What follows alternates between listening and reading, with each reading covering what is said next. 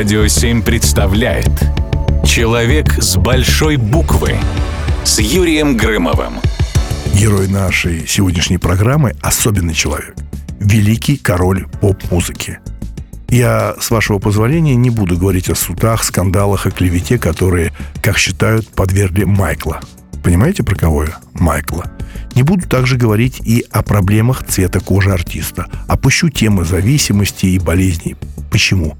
Разве это не однобокий взгляд? Я думаю, что есть куда больше позитивных и хороших вещей, о которых хочется рассказать. Во время тура 1992 года Майкл побывал в Африке. В одной из деревушек на западном побережье страны его торжественно короновали. Официально Майкл Джексон был признан пожизненным королем племени Саани. А вот титул короля поп-музыки Майкл получил с легкой руки своей близкой подруги Элизабет Тейлор. Именно она впервые нарекла музыканта этим громким титулом. Через некоторое время певец ответил ей взаимной любезностью. Предоставил свое знаменитое раньше для того, чтобы Элизабет сыграла там свадьбу.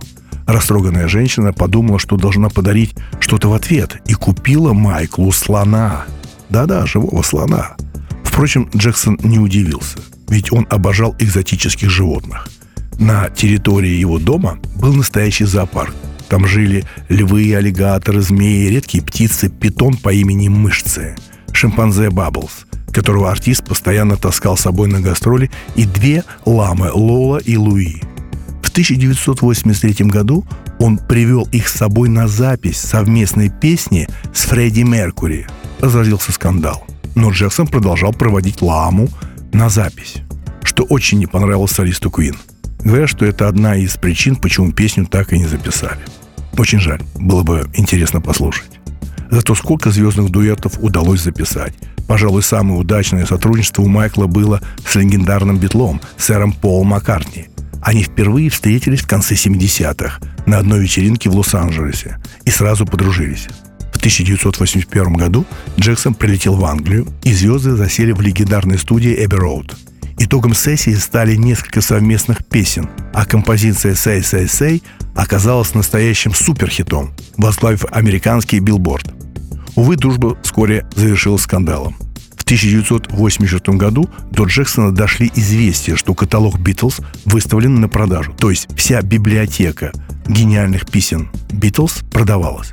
Он поручил своим адвокатам приобрести эти песни – Майкл Джексон завершил сенсационную покупку, что вызвало гнев Маккартни. С тех пор они не общались. Журналисты постоянно докучали Майклу, доставая его даже дома. Они мешали ему наслаждаться свободным временем. Но Джексон отплатил им по-королевски, ведь у него было шикарное чувство юмора. Он начал заигрывать желтой прессой, делясь с ними выдуманными инсайдами через свое окружение. Однажды он придумал историю о том, что хочет выкупить скелет человека-слона – а чуть позже СМИ узнали, что музыкант построил в спальне алтарь Элизабет Тейлор. В медиа подобные факты стали расходиться с огромным резонансом. Но в середине 90-х журналисты наконец поняли, что над ними просто смеются. И перестали писать эту чушь. И отстали от короля. Майкл Джексон. Великий, большой человек, гениальный музыкант, настоящий король. Человек с большой буквы. Человек с большой буквы на радио 7.